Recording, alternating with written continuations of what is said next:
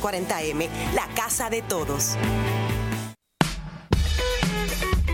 ¿Estás buscando empleo? Pues Factoría de Empleos te espera este próximo miércoles 28 de noviembre en la Universidad Interamericana de Bayamón con más de 20 patronos y agencias de empleos. Te esperamos para que puedas comenzar el 2019 cobrando un sueldo seguro. Te invitan empleándonos WIPR 940M y la Universidad Interamericana de Bayamón.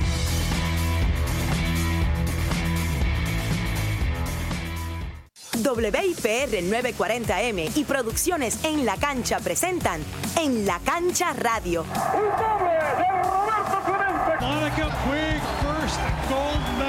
Todos los sábados a las 12 del mediodía por WIPR 940M. Análisis, entrevistas y la participación del público. Recuerde, todos los sábados a las 12 del mediodía en la Cancha Radio por WIPR 940M.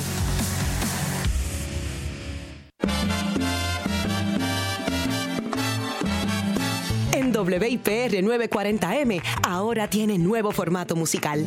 Escucharás tus canciones favoritas, tus artistas locales e internacionales, con una variedad musical única, con tus clásicos y música nueva, pero sobre todo apoyando lo local. WIPR 940M es tu emisora.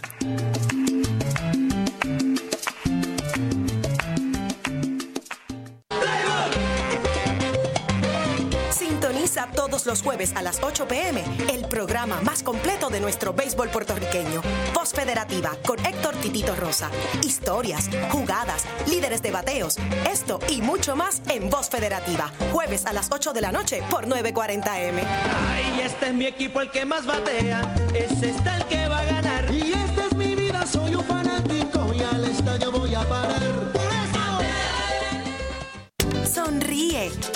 disfruta la música que te gusta aquí en la casa de todos. WIPR 940M, todo lo que quieres escuchar. Esta es WIPR 940M, San Juan, Puerto Rico. Por internet www.wipr.pr y en la aplicación para teléfonos inteligentes TuneIn Radio WIPR, la señal más robusta.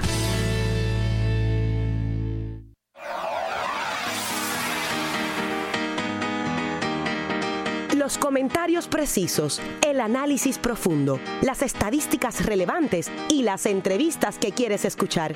¿Están listos? Porque ahora comienza Conexión Deportiva con los periodistas Irán Torraca y Eugene Guzmán, más allá del terreno de juego. Saludos seguidores de los deportes, bienvenidos a otra edición de Conexión Deportiva. Soy Irán Torraca y hoy junto a Javier Rolón y Eugene Guzmán en la segunda media hora vamos a hablar sobre la NBA y la gesta que logró anoche o esta madrugada mejor dicho LeBron James que se colocó quinto en puntos en la historia de la NBA superando a Will Chamberlain. También tendremos eh, otros temas, pero vamos a comenzar con las grandes ligas y también vamos a hablar sobre el béisbol invernal que comienza esta noche con un partido, un solo partido, Mayagüez visitando a Carolina en el estadio Irán Bison. El otro juego, la inauguración oficial de la liga, fue suspendida por lluvia en Gurabo, donde jugaban Santurce y los Criollos. Pero vamos a comenzar con el béisbol de las grandes ligas, donde esta noche serán seleccionados los jugadores más valiosos y donde uno de los candidatos es el puertorriqueño Javier Baez. Buenas tardes, compañeros. Buenas tardes, Irán, Javier, y a la audiencia que nos escucha a las 5 de la tarde por WIPR 940 AM. No deja eh, inquieto, ¿verdad? A nadie como los cronistas en Estados Unidos están votando y hoy pues tenemos los dedos cruzados porque porque pudiera haber alguna sorpresa. Claro. Vamos a ver eventualmente. Parece que no, Como dice la pero canción, pudiera ser. Pero lo dudo. Fiao. Mm. Buenas tardes, Irán. Buenas tardes, Ollín, y a toda esa fanaticada que día a día nos sigue de 5 a 6 de la tarde en Conexión Deportiva. Eh, y vamos a charlar, ¿verdad?, del más valioso, de, de tanto de la americana como de la nacional. Y vamos a comentar también un poquito de la votación de ayer de- del, Cy Young de, de ambas ligas. Correcto. Bueno, en la Liga Nacional, Los tres finalistas para el jugador más valioso son Nolan Arenado, tercera base de los Rockies de Colorado, Christian Yelich, outfield de los Cerveceros de Milwaukee y el puertorriqueño Javier Baez de los Cachorros de Chicago, segunda base, campo corto, tercera, donde quiera que lo ponen. Es un fenómeno. Javier Baez en la Liga Americana, los tres finalistas fueron Mookie Betts de los Mayarrobas de Boston, Mike Trout de los Angelinos de Los Ángeles y José Ramírez, quien juega tercera base y segunda base por los Indios de Cleveland. Antes de que comencemos con el, el análisis como tal, vamos a dar los números de los jugadores de la Liga Nacional. Porque, Zumba, que eso es parte del análisis. porque eso es bien importante. El caballo que aparentemente tiene los votos, no, ya a su favor para que entonces se convierta en el jugador más valioso de la Liga Nacional sería Christian Yelich de los Cerveceros de Milwaukee. 147 partidos durante la campaña donde se presentó en 574 presentaciones oficiales, valga redundancia. En el plato, 118 carreras anotadas, 187 hits, 34 dobles, 7 triples, 36 vuelas cercas, con 110 carreras impulsadas, 68 bases por bola, 135 ponches y se robó 22 bases con un promedio de bateo de 326. Súmale un OVP de 402 y un slugging percent de 598. También Nolan Arenado a tercera base, guante de oro de los Colorado Rockies. eh, es parte de esa terna de jugadores que va tras ese premio jugador más valioso. 156 partidos, 590 apariciones en el plato, 104 carreras anotadas, 175 hits, 38 dobles, 2 triples, 38 cuadrangulares, siendo el, el líder en ese departamento en la, Liga Nacional, 110 carreras impulsadas, 73 bases por bola, 122 ponchetes, se robó 2 bases por bola, batió 2.97 con un OVP de 374 y un slugging percent de 561. El otro, el puertorriqueño, Javi Baez de los Cachorros de Chicago, 160 partidos. Se perdió solamente dos. Esos 160 partidos se distribuyen entre la tercera, la segunda y el campo corto. 606 apariciones en el plate, 101 carreras anotadas, 176 imparables, 40 dobles, 9 triples, 34 cuadrangulares, 111 carreras impulsadas, siendo el mejor en la Liga Nacional, 29 eh, bases por bola, debí decir, sí, estoy bien. 167 ponches y 21 bases robadas. Javi termina con promedio de 2.90, 3.26 de OVP y un slogan de 564. Pero en el caso de Yelich, estamos hablando que fue campeón bate de la Liga Nacional, estuvo entre los líderes también en empujadas y en cuadrangulares. En el caso de, de las empujadas, estuvo segundo eh, con Arenado, empates, ambos con 110 y el número uno fue Javier Baez con 111. Exacto. En los cuadrangulares conectó 36 y estuvo también ahí junto a Matt Carpenter y precisamente Arenado entre los líderes. Y yo tenía a Javier Baez más valioso hasta principios de septiembre. Pero lo que hizo Yelich en septiembre, que básicamente cargó al equipo de Milwaukee y lo llevó no solo a ganar su división, a tener el mejor récord en la Liga Nacional, pues me parece que ahí en septiembre se separó de, de Baez y me parece que debe ser el más valioso si gana Yelich. Es justo, no es racismo, no empiecen con la sanganería Claro que no, esa de, claro que no. de racismo. Si gana. Yelich es bien merecido y entiendo que es el que va a salir airoso Sí, en esta votación. y, y yo voy a ser bien consistente con lo que habíamos ha- hablado antes, Irán. Eh, eh, al ganar Milwaukee la división eh, y con ese mes de septiembre que tuvo Yelich, eh, yo creo que debe ser eh, el candidato idóneo eh, para jugar más valioso. De los escritores, pues sabemos que ellos son extraños a la manera de votar. Si nos dan la grata sorpresa que Javi va a ser el más valioso, alegría y bomba es.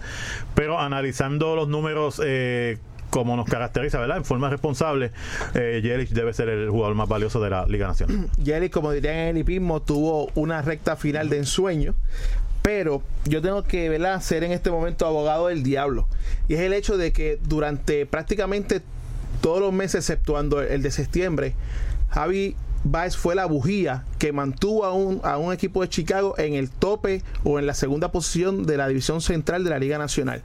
Eh, hubo muchas lesiones este año en el equipo de los Cachorros de Chicago nada más por eh, de ver dónde era situado en cada juego, cuando uno veía la alineación, te da a ti una perspectiva de lo valioso que fue Javi durante toda la temporada para un equipo que quedó fuera de la serie, bueno, entró a serie postemporada en ese juego, ¿no?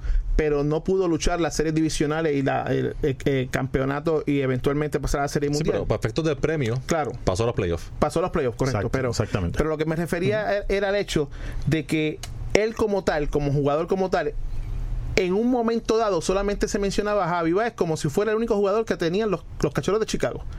Por su defensa, por su bateo, por su corrido de bases bien aguerrido, que le dio muchas victorias al equipo de Chicago. No obstante, y probablemente ese último mes de temporada inclina la balanza, como ustedes bien han dicho, ante Yelich, pero no me extrañaría que Javi Baez obtuviera muchísimos votos de ese primer lugar, que es el que eventualmente te podría dar la, la diferencia en tu ser el jugador más valioso. Pero a Ja- Baez hay que tomarlo en consideración. Él no va tan, tan de línea, como yo digo, como diría Mookie Betts en la Liga Americana, pero eso, eso es tela de otro costal. Eh, lo, lo mencioné, los escritores son son raros a la manera a la, a la hora de votar. Lo dije fuera del aire, tienen demasiado de poder. Eh, son dos escritores por cada ciudad de la de cada equipo. que ¿verdad? tenga equipo en cada esa liga. equipo, exacto, que tenga equipo en el circuito. Así que eh, yo entiendo que quizás se podría considerar ampliar un poquito más el espectro de votación porque dos escritores por ciudad yo no creo que sea una, una, Una medida razonable para determinar todos los premios de, tanto de dirigente, Rookie of the Year, eh, Cy Young y, y más valioso. Eh, como te digo, no me sorprendería que Javi ganara el más valioso por lo raro que votan los cronistas, lo, lo raro que votan los escritores, pero, pero, consistente con lo que he dicho, al Milwaukee ganar la división, debe tener esa ventaja sobre Javi Baez. Y en este caso, en particular, en este caso en la Liga Nacional, los tres lo merecen. Los tres tuvieron temporadas espectaculares. En el caso de Arenado, Y lo llevaron. lo- los. Rockies avanzaron a los playoffs. Claro. Arenado eh, batió para 2.97, fue líder en cuadrangulares con 38, fue segundo en empujadas con 110, guante de oro, Año normal para él, año bate de él. plata. De verdad que, que también lo merece. Y yo Sí. creo que va a llegar tercero, pero tiene números Sí, señor. también para haber Sí, sido más señor. valioso en otro año, pero este año entiendo que Yelich y Javier Baez eh, tienen eh, ventaja sobre él y ese debe ser el orden, Yelich, Baez y Arenado, pero los tres lo merecen. Sí. En el caso de Arenado siempre va a estar la incógnita de que juega en Colorado. Que lamentablemente todavía esos escritores, como dice Javier, tienen, tienen eso en mente y no se le da este, ¿verdad? todo el mérito que merece a un jugador que es sólido en el plato y sólido en la defensa. Por eso es que te eso es lo más impresionante. Que los de ahí- escritores de son Arenado. raros, porque entonces hay parques que, que por un lado miden 310, 300 pies, ah, eso no importa, pero entonces un parque que la bola pues mira, es que les toca, es que les toca jugar. Eh, ¿sabes? Eso es parte de la ecuación y, y de los análisis, pero hay también la forma de medir cuánto tú bateas en tu parque y cuánto bateas fuera. afuera. Claro. Y en el caso de Arenado, no tengo las estadísticas de este año, pero en años anteriores eh, ha sido prácticamente idéntico. En, en el Coors Field y afuera, eso significa que no es el parque. que donde sea, Que- que- bate donde sea. Y, y en el caso de los puertorriqueños que han sido jugador más valioso en la historia, en el 1966 fue Roberto Clemente, en el 67 Orlando Peruchín Cepeda, eh, luego de eso en el 1984 Willy Hernández Willy con los Hernández. Tigres de Detroit, Y también. que fue ese año Young más valioso y ganaron el campeonato. sí. Willy Hernández, luego en el 1996, Juan Igor González con los eh, Vigilantes de Texas. En el 98 repitió Igor como jugador más valioso con Texas también. Y en el 99, Iván Rodríguez. Así que esos son con Texas también los eh, puertorriqueños que han sido jugadores más valiosos en las grandes ligas. Que si Baez lo, lo gana esta noche, pues se unirá Selecto. a ese selectísimo Selecto, grupo. Selecto grupo. Mira, yo te voy a ayudar. Yo tengo las estadísticas de Nolan Arenado. Selecto Jugando como local, 80 partidos en el Coors Field. Tuvo eh, promedio de 347, disparó 23 bolas cercas y empujó 62. No voy a dar todas las estadísticas porque eh, se No, nos, sí, se nos sí, va el programa, pero esas son las estadísticas eh, más importantes. En cuanto entonces, en la carretera, como tercera base, tenemos que buscar porque prácticamente no está tan tan alto como, home- como tercera base, en casa es el top. Es el número uno. Como tercera base, en la carretera está número 20. Dentro de las terceras bases de, de la Liga Nacional, batió para 2.48. Eh, Este año sí hubo Este un año bajón. tuvo Un bajón. sí, 15, 15 bolas cercas, 48 eh, carreras impulsadas. Este año hubo una diferencia. Sí, Claro. este año la hubo, sí, pero prácticamente él batea donde sea y, y por lo menos en las estadísticas de poder o sea, estuvo ahí más o menos para arriba. Así que mi voto sería para Christian Yelich. Yo el mío también para Yelich. Vale, tú, yo sé, sabemos, tíralo. Yo quisiera que ganara Javi, No, pero es que los números de No, no, pero, son es que- no, no, pero impresionantes. que, que esto no es lo que todo lo quisiera. Nosotros queremos que gane Javi por ser boricua, sí, pero la sí, realidad es que sí, tenemos si que... Yo, si sí. yo fuera uno de esos 30 que van a Yo votar, también quisiera que Por eso te digo, sí, sí. si yo fuera uno de esos 30 que hubiese obtenido el voto, se lo daba a, Ja- a Javi por la versatilidad que tuvo durante toda la temporada. Es bien difícil tú mantener un, un promedio ¿no? de, de efectividad jugando segunda, tercera, campo corto. Y lo que él hizo este año por los cachorros de Chicago, eh, a mi entender, pudiera merecer, merecer el premio jugador más valioso. Estoy en esa, récord entonces. esa- esa versatilidad eh, es algo obviamente, obviamente que es a favor, Y que es valioso. que le quizás le resta para el guante de El oro, guante de oro. le quizás le resta para otras cosas, pero para esto eh, lo ayuda. Y Baez, de hecho, es el único jugador, esta temporada se convirtió en el único jugador en las grandes ligas que conecta 30 cuadrangulares en una temporada, habiendo jugado al menos 50 juegos en segunda base y al menos 50 juegos en el campo corto. Esa estadística es Eh, bien impresionante. claro, claro. Es bien impresionante y más jugando en un parque como lo- el de los Cachorros de Chicago. Y digo un parque como el de los Cachorros de Chicago porque sabemos que es uno de los equipos que más juegos de día tiene en la temporada sí. porque han querido mantener la tradición de jugar de día. La mayoría de los equipos juegan de día cuando es sábado domingo o el día de viaje. En el caso de los Cachorros es totalmente no, y, y abonando a tu comentario inicial en cuanto a Baez, hubo como dos meses consecutivos que yo creo que el único pelotero que se hablaba en Grandes Ligas era Javi Baez. Que es lo Sí, que estuvo, que trajo Eugene a colación ahorita en su comentario.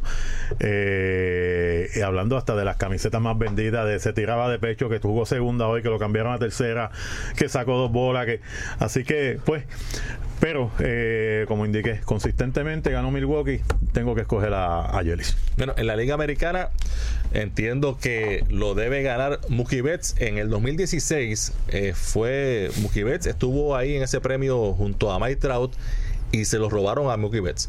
En el 2016 eh, los votantes escogieron a Mike Trout y Mike Trout como siempre pone números y no se trata de que no ponga números. Mike Trout es posiblemente el mejor jugador eh, actualmente en la Siempre va grandes ligas. en la conversación. Exacto. Sí, sí, señor. Es como LeBron James en la NBA. Exactamente. Pero eh, cuando se habla de más valioso, en el 2016 las estadísticas de Mookie Betts fueron impresionantes y Boston ganó su división y los angelinos no clasificaron. Este año eh, Betts tuvo un año sencillamente fuera de serie como primer bate.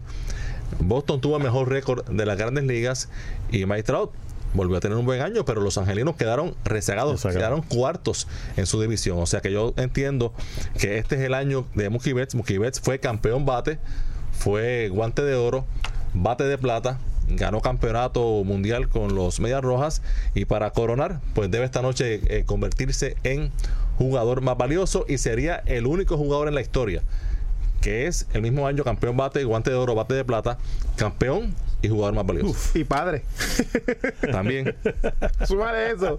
Oye, eh, las grandes ligas, yo estoy seguro que no lo hicieron con ese propósito, pero cuando hacen pública la terna de jugadores que van a- al premio de jugador más valioso, que sale eh, Trout, sale Mookie Betts, sale la tercera base de los eh, indios de Cleveland, José Ramírez. José Ramírez, y no estar en esa terna JD Martínez, automáticamente todo el mundo dijo, pues entonces el más valioso tiene que ser Mookie Betts. O sea, no hay nadie por encima. Creo que ese debió ser el primer premio que debieron entregar. Porque honestamente, o sea, si Mookie Betts hoy no gana ese premio como jugador más valioso, entonces, como dice Javier, hay que ampliar esto O sea no que- solamente a 30, sino a 300 Sí, o 1000 hay que personas que voten, porque no solamente 30 van a tener ojo clínico para decidir quién es el más valioso de una, de una liga. Y yo te voy a decir algo de Mookie Betts. Mookie Betts, sin Mookie Betts, Boston es un buen equipo. Con Mookie Betts son un gran equipo. Bueno. ¿Sabes la diferencia de, de, De- déjame añadir, equipo? con Mookie Betts son campeones mundiales. Claro, y un trabuco. O sea, sin Mookie Betts son un buen equipo, aún con todos los jugadores buenos, con todo el talento que tienen. Sin Mookie Betts, ellos fueron un buen equipo. Con Mookie Betts son, es que pasan al siguiente nivel. Eh, Betts tuvo el mejor promedio ofensivo en todas las grandes ligas, 3.46. Batió además 47 dobles, 32 cuadrangulares, Hmm. anotó Primer 129 carreras, se robó 30 bases y remolcó 80 carreras.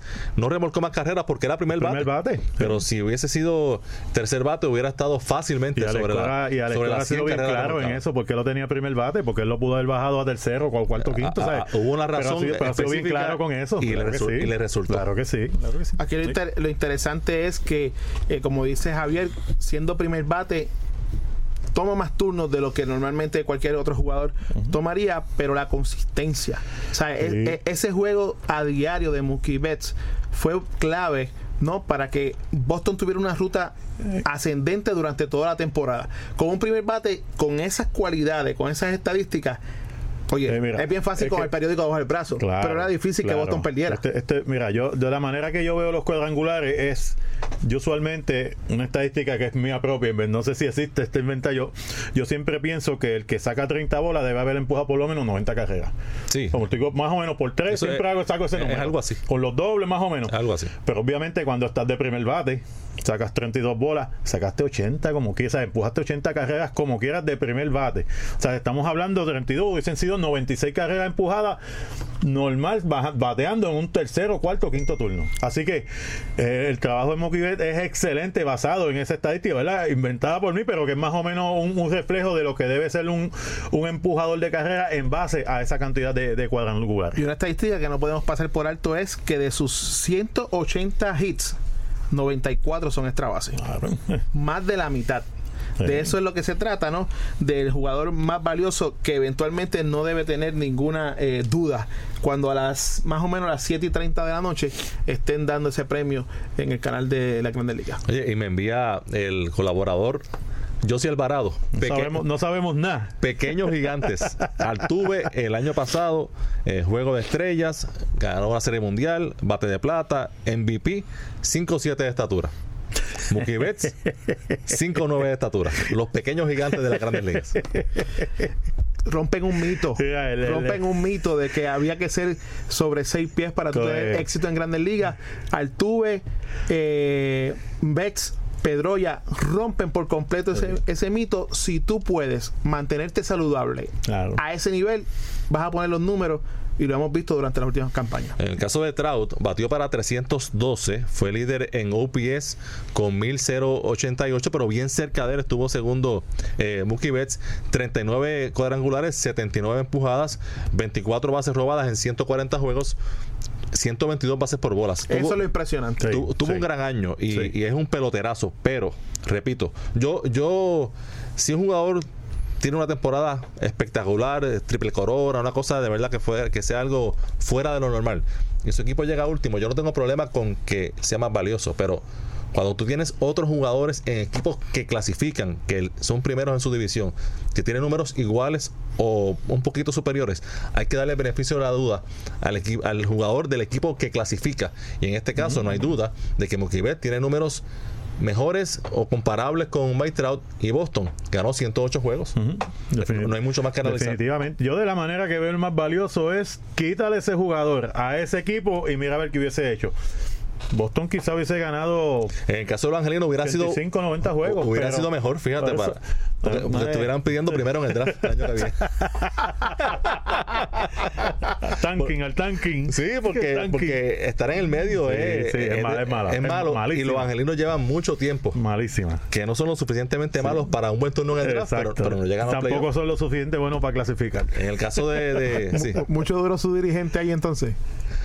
Oh, ya. Oh, queremos botar la salió el No maldición. la viste venir. Salió el GM. No la viste venir. Salió el Oye, en, el caso de, de José Ramírez, que es un jugador, también hablando de Altuve, Muquibet, Excelente, excelente. que su físico no impresiona mucho. José Ramírez lo menos que parece es un pelotero, Lo menos. mucho menos un Sí, infield. ¿Y qué clase de infield es Sí, este señor. señor? José Ramírez, que tuvo eh, una temporada de 39 jonrones, 38 dobles, se robó 34 bases, aún así rechonchito como Sí, se ve. sí, sí. Eh, eh, sabe robar bases, 105 empujadas, 110 anotadas y tuvo 106 bases por bola y se ponchó solamente 80 veces. O sea que estamos hablando de un jugador que hace mucho contacto, y que hace de todo. En el terreno de juego también. Quizás en otro año podía ser eh, ganarlo, pero este año junto a Trout y Mookie Betts entiendo que el orden va a ser Betts, Trout y José Y Ramírez. el que no sepa José Ramírez, José Ramírez lleva años dando leña en grandes ligas. ¿Sabe? Lleva años bateando. Era un estilo Javi Baez que lo, pon- lo ponían en segunda, en tercera, en cierre, donde lo necesitaban. Outfield también. Outfield, así que este año lo, lo dejaron en tercera fijo y ya vemos que por lo menos los números lo- los pudo mantener. Yo no quiero hablar de él porque él se supone que no esté ahí. Esa es la realidad. Ahí se supone que estuviese JD Martínez. Esa es la Pero realidad. él, en, Sí, sí. en cuanto a, a- en cuanto a beneficios de la votación, entiendo que entonces le va a hacer bien a Mookie. Que No, claro, es que un, do- un 270, Sí. un 270 no puede estar en la carrera de jugador Ah, más valioso. pues vamos a hablar del Young ya mismo entonces. Vamos a la pausa y cuando regresemos el debate sigue. Vamos a hablar sobre los Young en las grandes ligas. Si te apasionan los deportes, Conexión Deportiva es para ti, más allá del terreno de juego.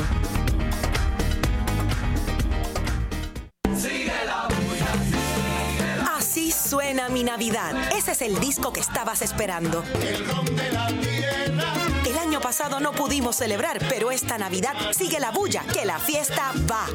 Cuando suena el güiro al nacer el día, se pone Así suena mi Navidad. Reúne a 14 de tus artistas favoritos para celebrar con esta producción para coleccionistas. Así suena mi Navidad. Es el regalo perfecto para amigos y familiares aquí y allá.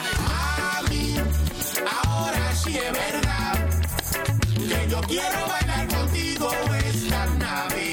Búscalo hoy porque ya está disponible en tus farmacias de la comunidad Econo, Me Salvé y Micheo Music. Fiesta de Navidad no está completa sin el CD de los nuestros. Llévate la parranda a tu casa ya y disfruta de esta colección navideña. Así suena mi Navidad. Suena mi Navidad. Los equipos que ayudan a comunicarte con los tuyos de ATT. Tenemos disponibles dos Samsung J3 al activar una línea nueva. Además, el iPad de 32 GB disponible con un iPhone de ATT Next. Oferta solo de ATT. Más detalles en las tiendas y en la prensa.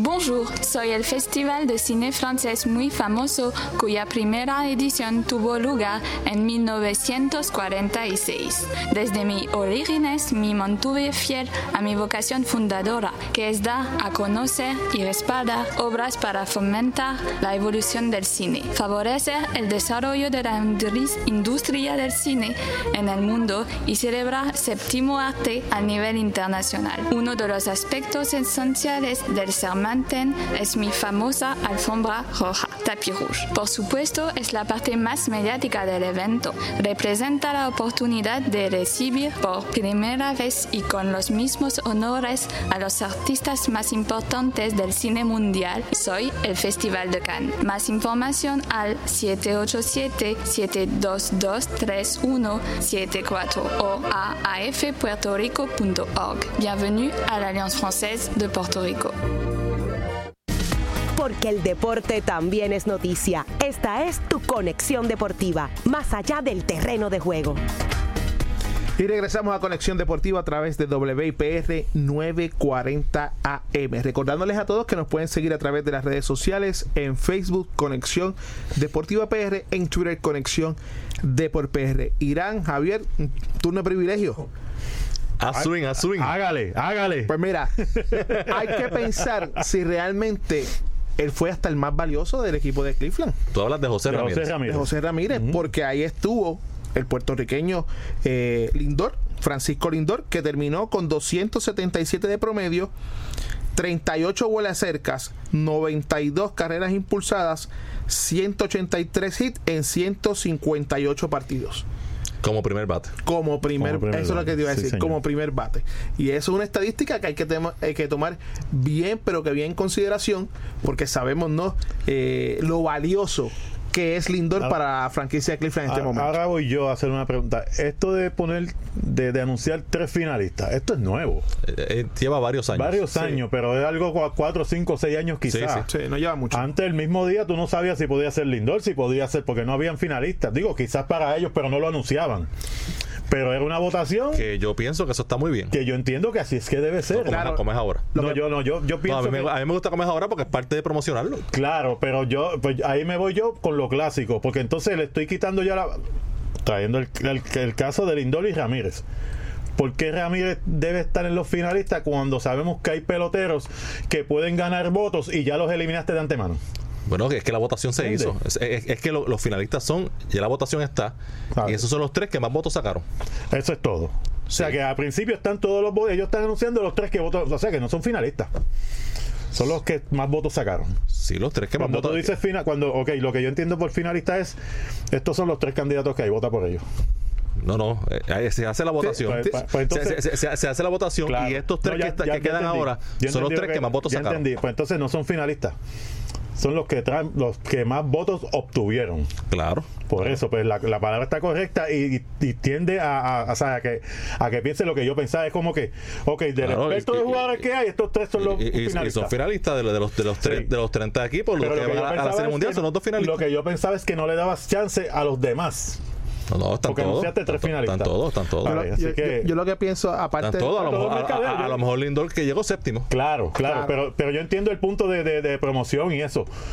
Pero esa, esa hoja, A mí- a mí me gusta eventualmente la porque- vamos a ver. Esa hoja la vamos a ver con todos los Bueno. jugadores que cogieron. Por ejemplo, eh, en, la, en el Cy Young, eh, en el dirigente del año, eh, Joe Maddon obtuvo un voto para el primer lugar y no estaba entre los finalistas. sí, lo vi, lo vi. Sí.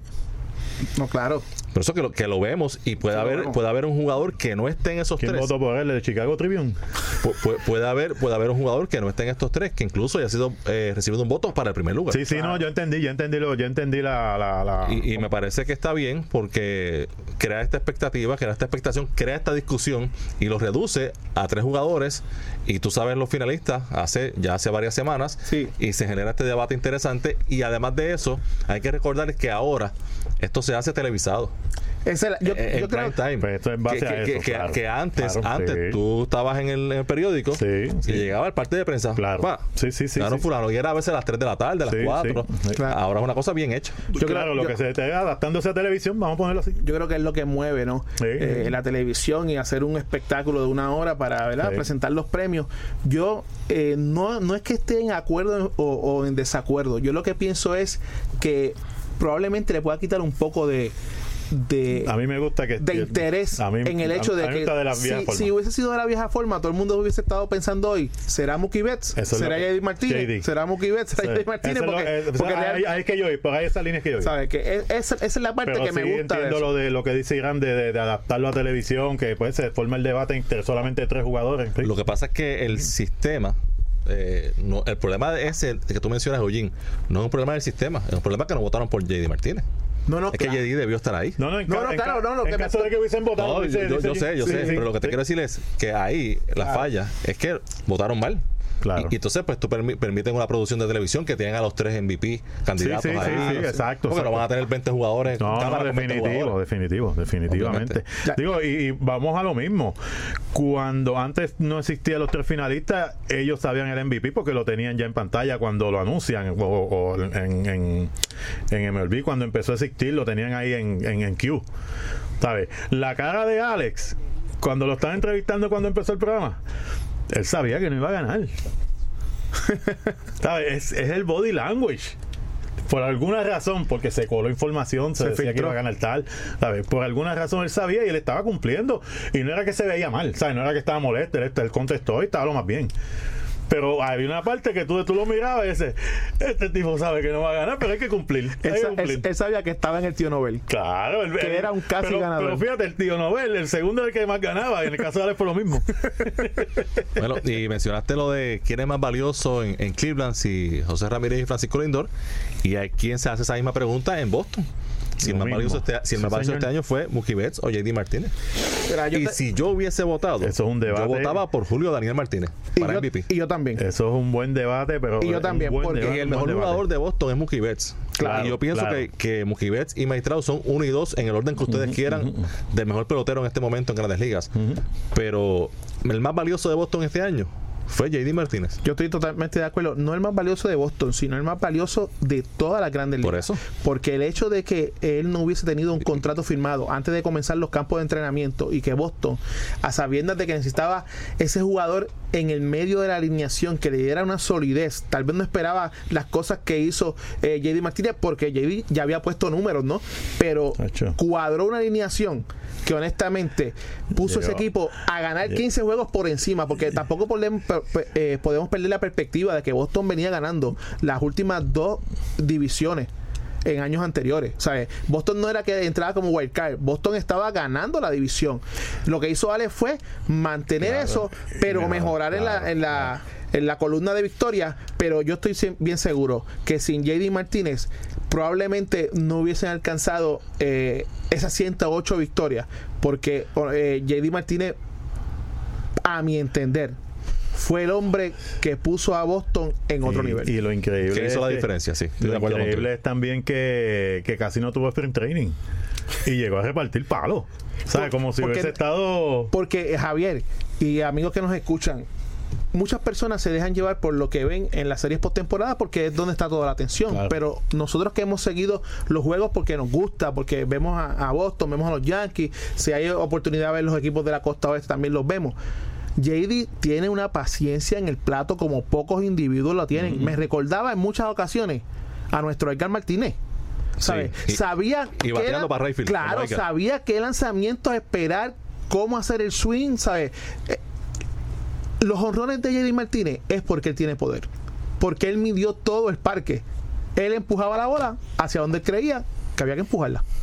Bueno, y ahora vamos a movernos al Cy Young, que Jacob de Gron se convirtió anoche en el lanzador iniciador con menos victorias en una temporada, que gana el Young, 10 victorias, 9 derrotas, pero su efectividad 1.70, la mejor en las grandes ligas, y los Mets de Nueva York, los Mets de Nueva York fueron uno de los peores equipos ofensivos en las grandes ligas, tuvieron uno de los peores cuerpos de relevistas en las grandes ligas y el pobre Jacob de Grom en un Pobre. equipo en un equipo con una ofensiva regular, con un bullpen regular, hubiese ganado más de 20 juegos, pero con el desastre que había en los Mets, el hombre hizo lo más que podía hacer, que era dar ceros y eso fue lo que hizo, pero eso eso solamente sirvió para 10 victorias y 9 derrotas. Yo voy a hacer un comentario bien corto porque yo quiero que Javi se despache con la cuchara grande en este momento.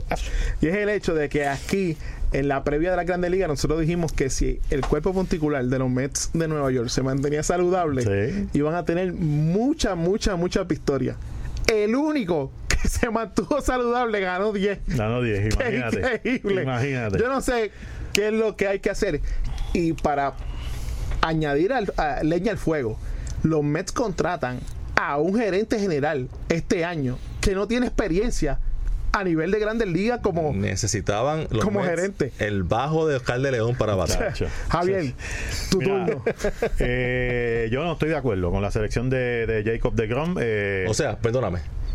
De Grom obtuvo 29 de 30 votos. Ya sabemos quién fue que lo votó. Yo no voté por él. Por de Grom. Yo no voté aquí, por él. aquí está, Javier yo no voté por él. en la ciudad de Cagua hay grandes ligas. Este, no estoy de acuerdo. Eh, voy a hacer un pequeño repaso de las estadísticas de ambos eh, lanzadores. Eh, para mí debió haber sido Mark Churchill antes de ir a las estadísticas de Churchill. Lo dominó en juegos ganados con 18. Lo dominó en juegos perdidos de Grom 9, Churchill 7. Lo dominó en juegos iniciados con 33. Lo dominó en blanqueadas con 2. Eh, de Grom tuvo una. Eh, lo dominó en innings lanzados. Lo dominó en hits permitidos. Lo dominó en, en jonrones permitidos. No, ahí no, ahí va apretado. Ahí va apretado. Pero básicamente eh, lo dominó. 300 ponches, Chelsea. 300 en los ponches lo dominó El también. único Lo dominó. que rompió esa O sea, barrera. estamos hablando que lo dominó prácticamente en 6 a 7 departamentos que son la esencia de un lanzador. Y entonces, porque el pobre de Grom estaba en un equipo que no bateaba, es el Cy. No puedo estar de acuerdo. Excelente. Si tú quieres ganar el juego y tu equipo no batea, vete como Lonzo Ball, el bowler de Pittsburgh, los Steelers, no juegue para que te cambien a los, a los, a los Red Sox o a los Yankees. La realidad es que Se vería bien en Boston. tuvo, muchacho, Ah, oye. ¿ah? no sé si con el pelo largo o corto, como les guste. Ah, en Boston puede estar ah, puede estar pero pues no hay problema. Eh, la, la cuestión es que solamente porque haya tenido, haya dominado a Churchill en un departamento bien importante como es la efectividad, lo sabemos. Yo no creo que haya sido merecedor del más valioso, de- del Young. Y yo lo que creo, y esto es opinión, que no se atrevieron a darle a Churchill un tercer Young consecutivo. Probablemente, Javier, eso fue lo, So, probablemente eso fue lo más que pesó. ey, ey, y no quiero que se, que se, que se escuche como que no estoy eh, dándole valor a lo que hizo de Grom. Eh, lanzar 1.70 de efectividad en grandes ligas, ¿sabe? pocos lo han hecho. Pocos lo, ha- pocos lo han hecho. Sabemos que los Mets no bateaban también, pero las demás estadísticas no cuentan para el lanzador. Por eso es que estoy en desacuerdo con la selección de DeGrom. No quiere decir que no es merecida, pero para mí Churchill era el sayón de la Liga Nacional. Yo hubiese votado por DeGrom. Para mí, eh, especialmente en estos tiempos, de las estadísticas que menos yo miro es las victorias de los abridores. Para mí lo más importante es la efectividad, que eso mide eh, cuántas carreras te anotan, eso, las entradas lanzadas, porque eso también significa eh, cuánta oportunidad tú le diste a tu equipo de ganar un partido, también cuánto te batió el contrario. Hay otras estadísticas que para mí en este momento son más importantes que las victorias de un lanzador. ¿Por qué? Porque un lanzador puede tirar un juegazo y perder 1 a 0, puede tirar un juego completo y perder 1 a 0, o puede tirar cinco entradas que le hagan 7, 8 carreras y ganar 10 a 8. O sea que eso es relativo y eso no mide eh, cuán bueno fue un lanzador. Así que yo pienso que el mejor lanzador este año en la Liga Nacional fue Jacob de Grom y Churchill es un fenómeno y también Sí. tuvo un año espectacular, al igual que Aaron Nola de, de Filadelfia. Pero entiendo que, que se hizo justicia para un pobre hombre que tuvo que pasar lanzador. un largo verano en un equipo, Yeah. en un equipo que parece que lo odiaba. Otra estadística bien importante que no mencioné ahorita, a, a DeGrom le batearon, le batearon 196, a Churchill 188. Lo dominó también ese departamento. En el WIP, una estadística bien, bien importante, ambos estuvieron 0.91, ahí estuvieron iguales. Que esa estadística mide, Ese es bien importante. Hits mide hit y, y por bola, bolas otorgadas. por entrada. Yo, mi voto hubiese sido para Max Scherzer, tercer sayón consecutivo. No hay en Grandes Ligas ahora mismo un lanzador con la durabilidad como la tiene Max Scherzer. Lamentablemente, tampoco los nacionales tuvieron su mejor año.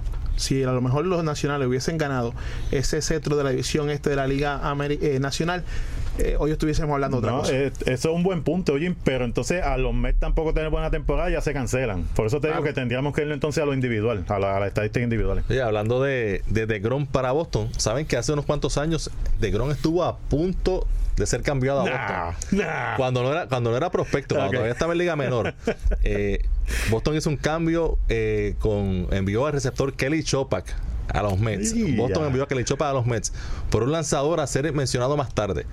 Iba a ser Jacob de Grom a última hora. Alguien en el front office de los Mets dijo: No, no, no, no. No, para, para eso, para eso. Y llegó a Boston un tal Pedro Beato. Eh, sí, sí. ok. Que no fue un cambio muy religioso para Boston.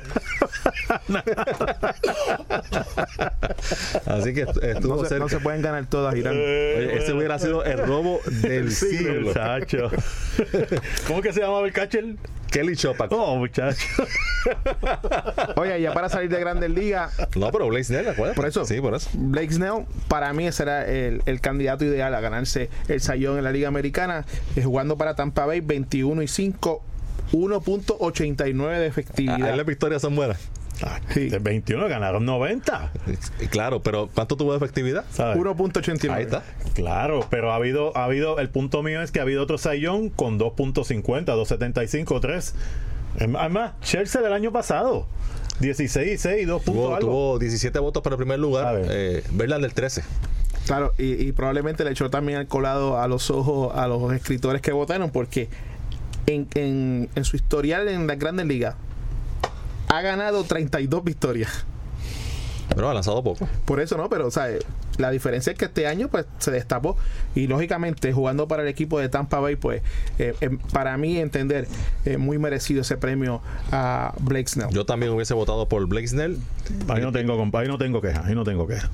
Ayer cuando nos fuimos de aquí eh, su- surgió la noticia de que un ratito después de que salimos del programa que los Mediarrojas de Boston y Alex Cora acordaron un nuevo contrato, nuevos términos y una extensión de un año. Eso significa que Alex va a estar garantizado 2019, 2020, 2021 con una opción para 2022 y estoy seguro que los términos ahora son mucho mejores y que incluyen también unos bonos bien, Claro. bien sabrosos, bien Razonables. jugosos Razonables. y muy merecido luego Sí, de señor. ganar el campeonato de la Serie Mundial. Y yo estoy seguro que Alex le hubiese parecido chévere ganar el dirigente del año, pero él fue claro y lo dijo varias Claro. veces durante la temporada que su trabajo, su premio, su enfoque era ganar la Serie Mundial y, Y- así lo hizo y era secundario para él el dirigente del y año. parte de lo que dije ahorita, mencioné ahorita del body language, era eso mismo.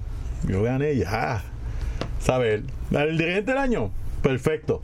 Yo gané. A eso es lo que me refiere. Aparte de eso, que el body language que expresaba Ale en esa entrevista. Y para los que hablaban de que en esa votación hubo racismo, pues ahí tienen. Extensión No, de contrato. Claro, y, y bien, mere- Sí. bien merecido esa extensión de contrato, más chavitos para Ale, también menos dinero en el bolsillo para los fanáticos de los Medias Rojas, porque por octava eh, temporada consecutiva vuelven a aumentar los precios de los boletos allá en el Fenway Park. Parte de eso, como también es parte el nuevo acuerdo que firmó Grandes Ligas en el día de hoy, que se dio a conocer de derechos de televisión.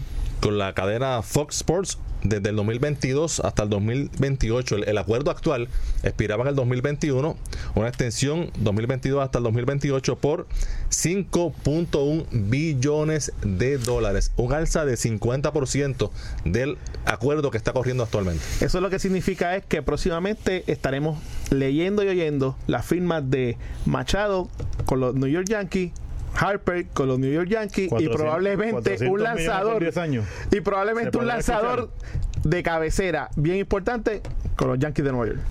Ojo, este es un acuerdo solo con Fox. Exacto. Falta el de ML- TBS. eh, eh, MLB tiene su propio canal. Exacto. Tiene ESPN. también su plataforma de digital, que por ahí este, tienes la aplicación, puedes ver los juegos, etcétera, etcétera. Tienes los derechos internacionales, tienes TBS, tienes ESPN.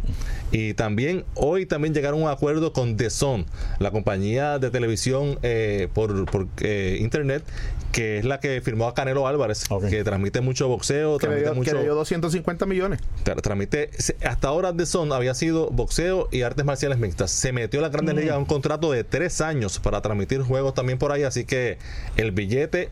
Así que cuando usted vea una asistencia relativamente floja a un estadio, no se preocupe porque los chavos están está garantizado. por ahí. Eso, está garantizado ya. Y, y también hay que hablar del nuevo contrato o la extensión de contrato que se le dio a Bob Manfredi como comisionado de la Grandes Ligas. Sí, eh, hasta el 2024 está garantizado Rob Manfred como comisionado de las grandes ligas y me parece justo, me parece eh, positivo porque Manfred obviamente está trayendo una visión de negocios bien, bien agresiva Eh, y estos pactos de televisión pues son parte de eso. Y se nota esos pactos. Y, y- y estaba mencionándolo ahorita, muchachos. Se verá un contrato en el futuro cercano. 400 millones 10 años. Sí, eso es lo que está, eso es lo que por ahí es que está, no, no por 10 años, pero 400 millones está- es lo que está buscando Bryce Harper.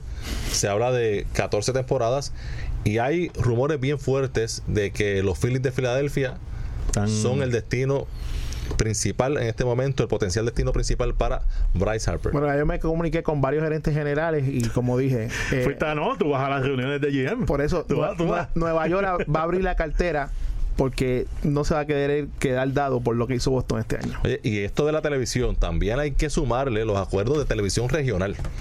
Por ejemplo, E eh, internacional. O sea, internacional y- Japón, y, y regional. Por ah, ejemplo, este, los Yankees de Nueva York tienen su canal. Ah, Yes Network. Network. Ajá. Eh, los Mediarrojas de Boston con Nessen, el New. England Sport Network, etcétera, etcétera. Así que hay mucho, mucho dinero entrando por derechos de televisión e internet. Pausamos y cuando regresemos vamos a hablar también del baloncesto de la NBA.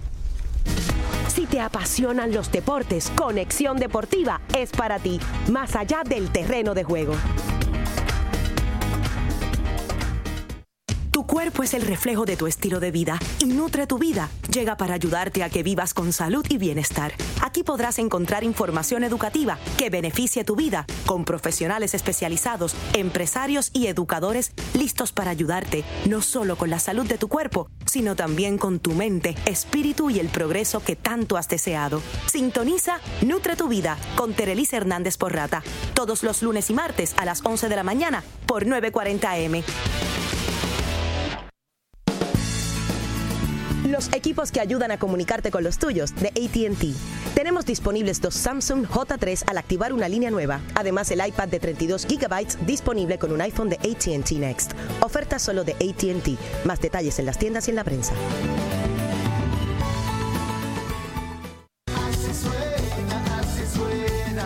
WIPR te lleva la parranda a tu casa.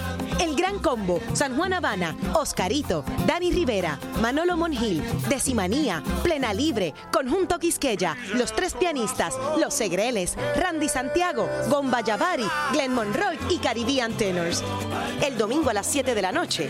Así suena mi Navidad, el especial, un junte de estrellas que solo verás por WIPR Televisión.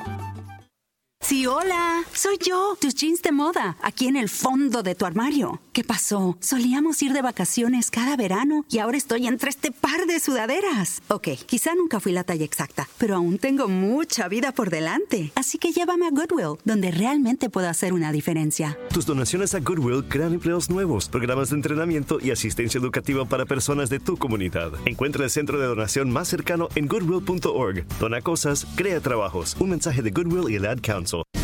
Porque el deporte también es noticia. Esta es tu conexión deportiva, más allá del terreno de juego.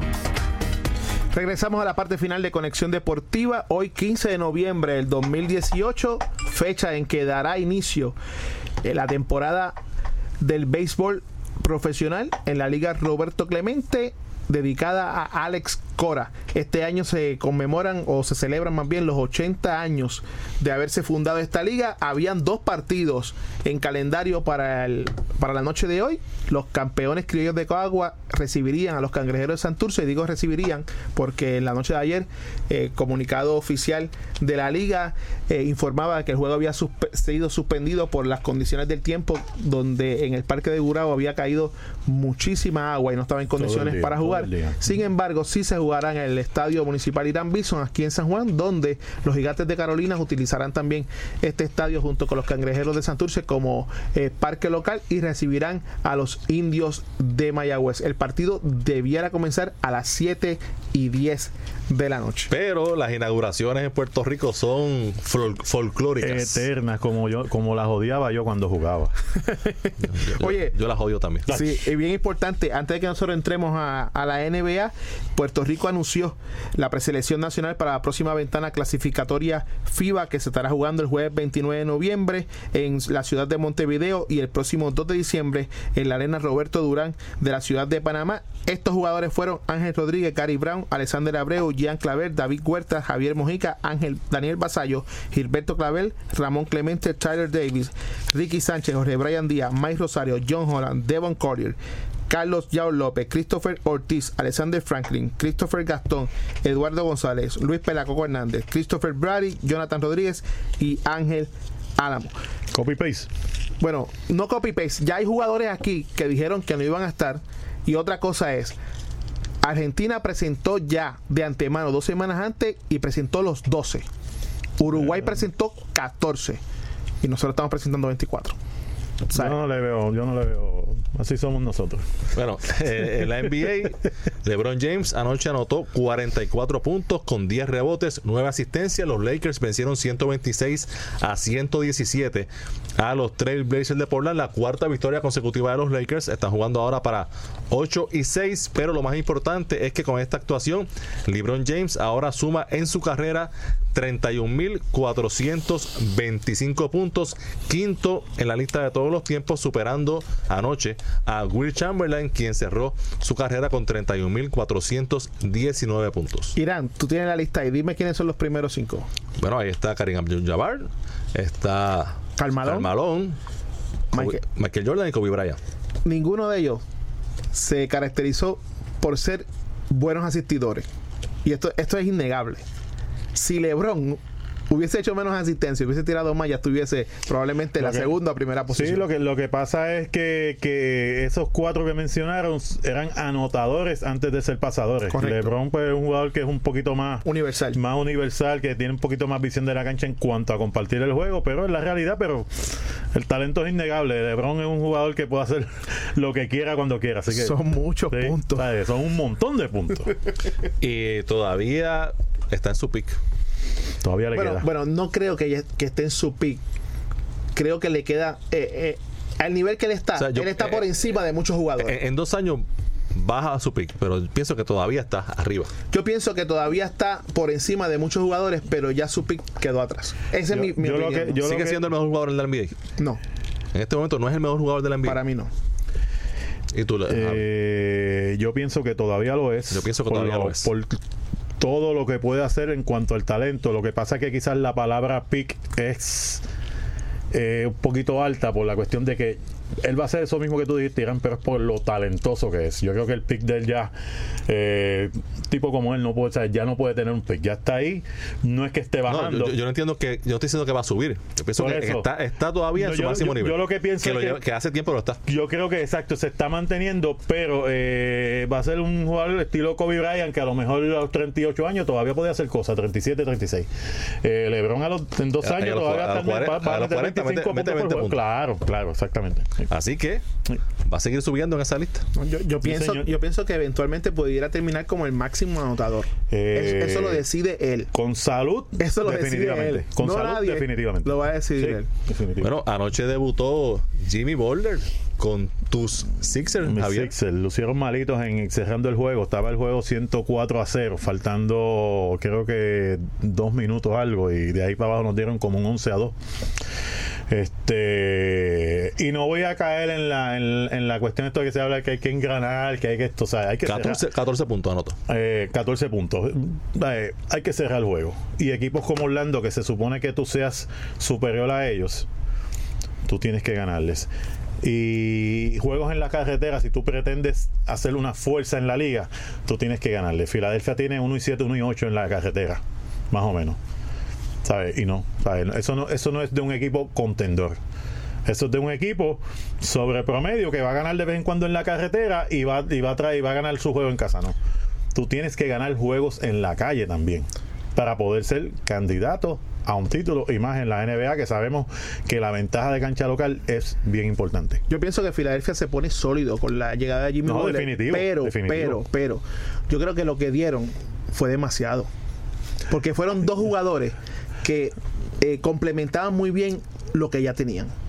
Y hay que ver entonces cómo Jimmy Butler va a cuadrar a la hora de, de- de ese tiro final, de, de ese cerrar los juegos. ¿Quién va a tener la bola en la mano? ¿La va a tener Butler? ¿La va a tener Simmons? ¿Se la van a dar a Embiid? Yo- yo eh, pienso- eh, yo- ese es el problema ahora mismo no, que no. tiene que... re- eh, eh, Yo, yo, lo- yo, no, yo, yo no lo yo pienso que al, al dar mucho entiendo tu punto porque eran do- dos quintas partes del cuadro regular y son jugadores bien importantes en el esquema.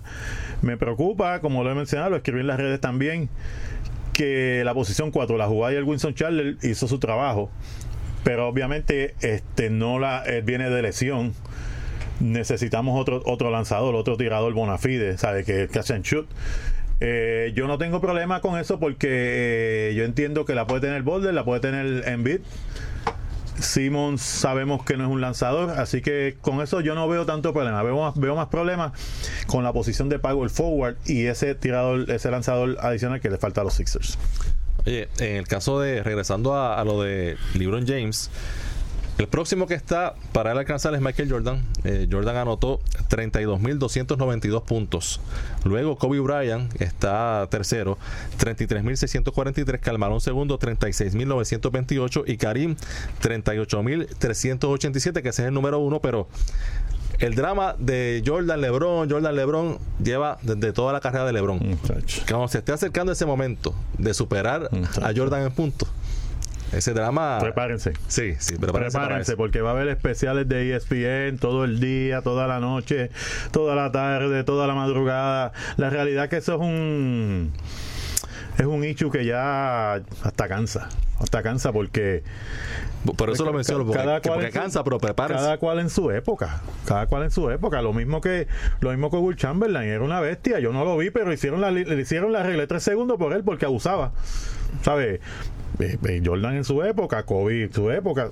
Y cuando alcance a Jordan, va por Kobe Muchacho. jugando con los Lakers. Claro. De eso, de eso es que se trata el drama de Sí, jugar. no, definitivo, y eso- y eso es lo que vende, En Los Ángeles vende, estamos de acuerdo. Y lo que está vendiendo mucho es la situación que se encuentra el equipo de Golden State Warriors con Kevin Durant y, y Damon Green. Se dice que ya hay una decisión tomada por Kevin Durant de que al finalizar la temporada va a partir go. de los Golden State Warriors. Así que eso lo tendremos que tocar en- Tenemos espacio, Jim. Sí, no, va a ser, va, a- va a haber espacio en muchos equipos que ahora cambie el juego de lo que va a ser esta temporada. ¿Tú sabes, ¿Tú sabes qué pasaría si Kevin Durant se va de Golden State?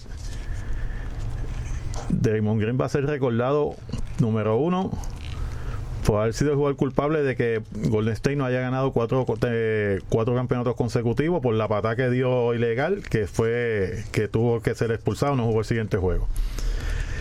Y de romper la dinastía, porque al ser Kevin Durant, ellos son un gran equipo, pero no serían dinastía. Así que Draymond Green debe estar, no sé si le importe, pero debe estar que no se vaya, que no se vaya, porque soy culpable de no ganar cuatro corridos y de romper la dinastía. Y nos vamos. Ganó por 50 puntos Dallas. Ay, mi madre. Utah Jazz. ¿Por cuánto? 118 a 68. ¿Por cuánto? Menos mal que lo 50, mencionaste. y Utah anotó solamente 22 puntos en la segunda mitad. Varea en 18 minutos, 14 puntos, 5 asistencias. Menos mal que lo mencionaste porque mi hermano ya me había escrito un texto, ganó Dallas por 50. Y con eso nos vamos hasta aquí esta edición de hoy de Conexión Deportiva. Los esperamos mañana a las 5 de la tarde. Que tengan todos buenas noches.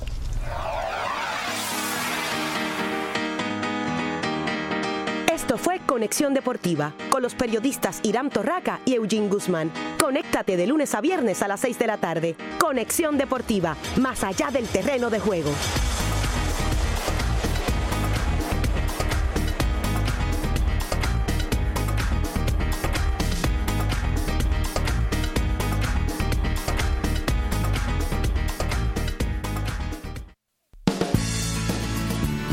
Equipos que ayudan a comunicarte con los tuyos de ATT. Tenemos disponibles dos Samsung J3 al activar una línea nueva. Además, el iPad de 32 GB disponible con un iPhone de ATT Next. Oferta solo de ATT. Más detalles en las tiendas y en la prensa.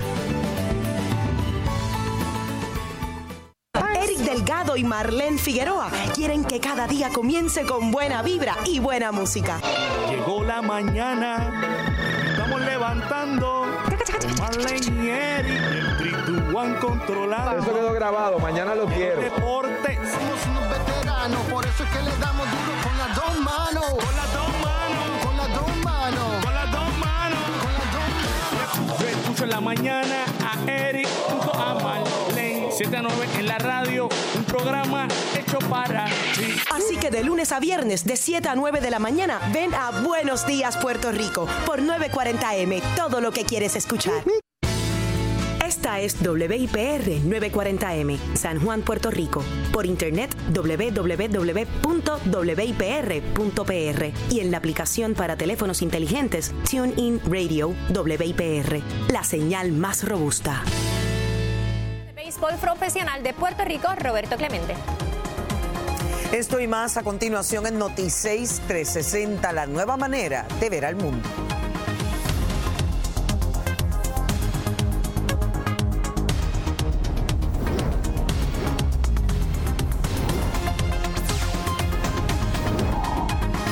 Gobernador Ricardo Rosselló Nevares firmó hoy una orden ejecutiva a los fines que se establezca una nómina especial para pagar el bono de Navidad a los empleados públicos. Así es, Félix, la orden surge en medio de los planteamientos hechos por la Junta de Supervisión Fiscal, quienes han destacado que este pago no está contemplado en el presupuesto vigente.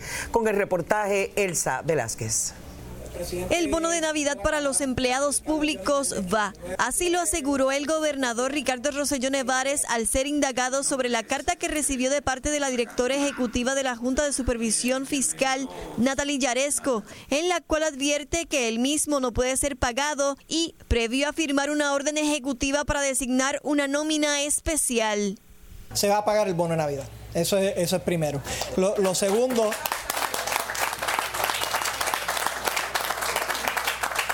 Lo segundo, nosotros no estamos haciendo esto eh, aleatoriamente.